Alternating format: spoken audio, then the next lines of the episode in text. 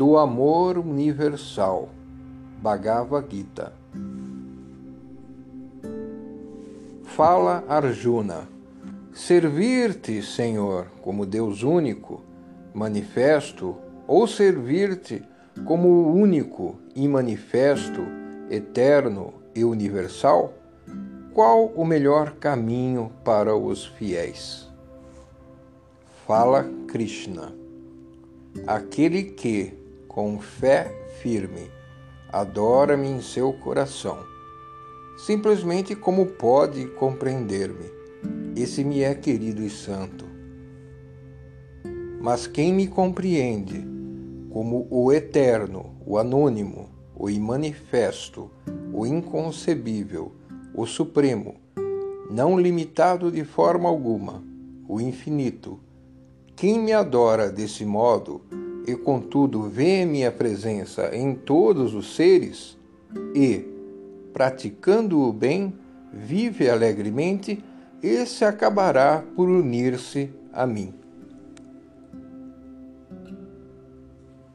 Entretanto, difícil é este caminho para os que procuram encontrar o imanifesto por meio de um amor afetivo. Difícil é este caminho para os que vivem ainda em corpo carnal. Mas quem, de coração puro, se voltar para mim e em meu nome fizer tudo quanto costuma fazer, quem renunciar a si mesmo e dia e noite, firmado em mim, me servir, esse será salvo por mim do tempestuoso mar da existência desse inconstante mundo do nascer e do morrer, porque buscou refúgio em mim. Por isto, volve para mim teu coração, aprende-me com toda a tua vontade, repousa em mim o teu espírito e encontra em mim a tua felicidade.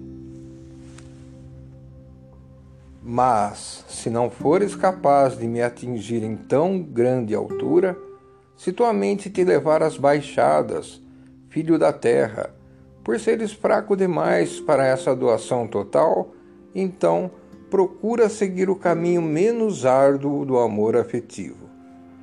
Se nem desse amor fores capaz, adora-me com tuas atividades se só a mim dedicares as tuas atividades, também atingirás a meta da perfeição. Se mesmo disto fores incapaz, refugia-te em mim, renunciando aos frutos do teu trabalho e serve-me com perfeita humildade. Verdade é que o saber espiritual é, melhor, é maior que o fazer material. Porém, maior que ambos é o amor integral, e isto requer total desapego. Quem a tudo renuncia por amor está perto da meta final.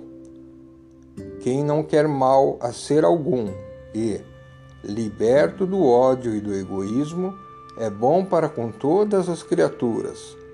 Quem a tudo renuncia por amor está perto da meta final.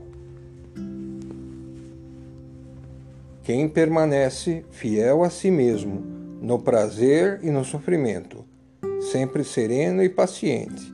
Quem tem fé em mim e vontade reta, quem controla o coração e mantém a mente fixa em mim e se consagra inteiramente a mim, com reverência e amor, esse é querido por mim.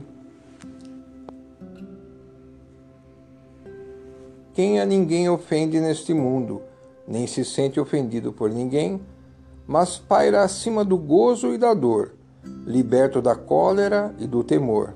Esse é querido por mim.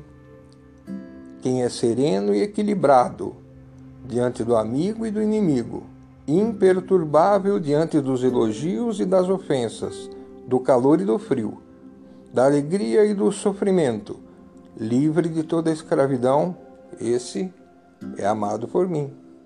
Porém, o mais querido de todos é aquele que me ama acima de tudo, aquele cuja vida é amor, a esse amo acima de tudo e o alimento com o meu amor.